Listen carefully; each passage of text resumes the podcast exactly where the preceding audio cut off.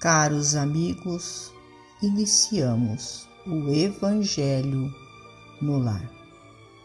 Rogamos a Deus, nosso Pai, a Jesus, médico de homens e de almas, o amparo e o auxílio, para que juntos possamos orar por nós e por todos os nossos irmãos necessitados.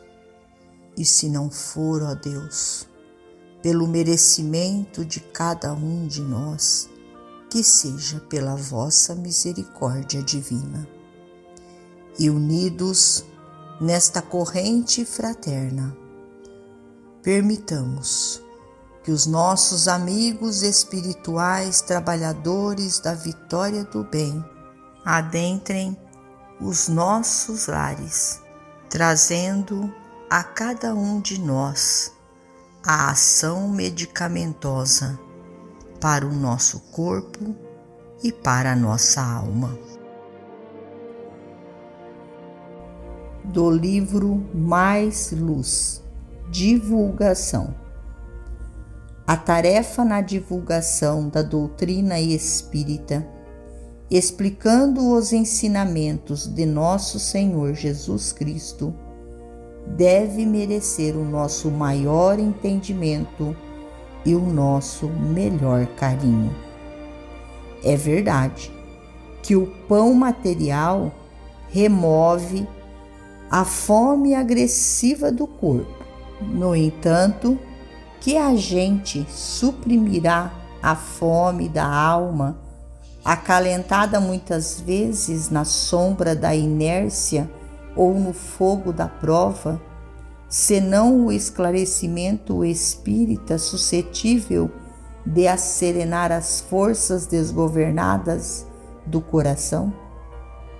Vemos, naturalmente sensibilizados, as multidões dos necessitados de recursos físicos agitando-se em toda parte a requisitarem medidas que o trabalho e a assistência podem promover com a segurança do comando administrativo, orientado com o necessário equilíbrio no senso das responsabilidades triviais que conduzem a vida. Contudo, amarga-nos o sentimento contemplar aquelas outras fileiras de necessitados da alma reunindo, muitas vezes, os que se verticalizam no traje distinto e na rigidez orgânica impecável, mas que se estiram por dentro nas trevas da revolta e do desespero, da tristeza e da negação, absolutamente desprevenidos de qualquer imunização contra a criminalidade e a bancarrota do espírito nos domínios da saúde moral.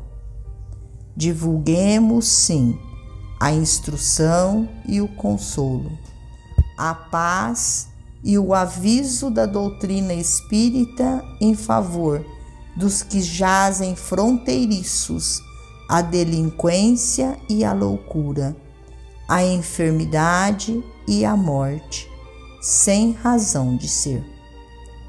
Em muitas circunstâncias, a criatura não espera senão uma frase, um apontamento, uma elucidação ou uma bênção verbal, de maneira a forrar-se contra a queda em precipícios fatais.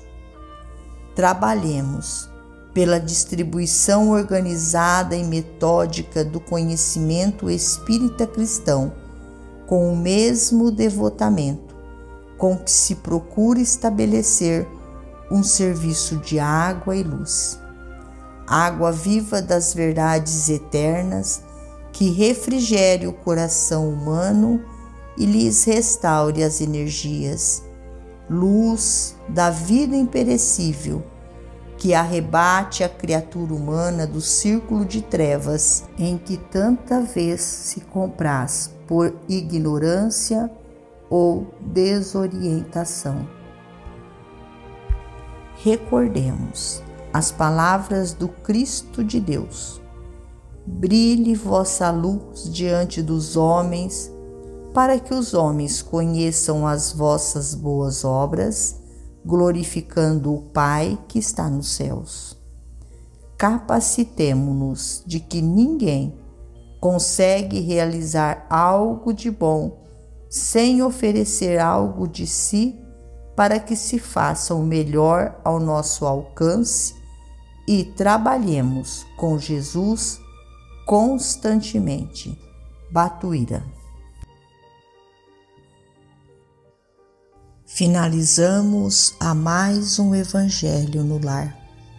Agradecidos a Deus, nosso Pai, a Jesus, médico de homens e de almas, a Maria de Nazaré, nossa mãe amorada, e aos nossos amigos trabalhadores da vitória do bem, pelo amparo e pelo auxílio.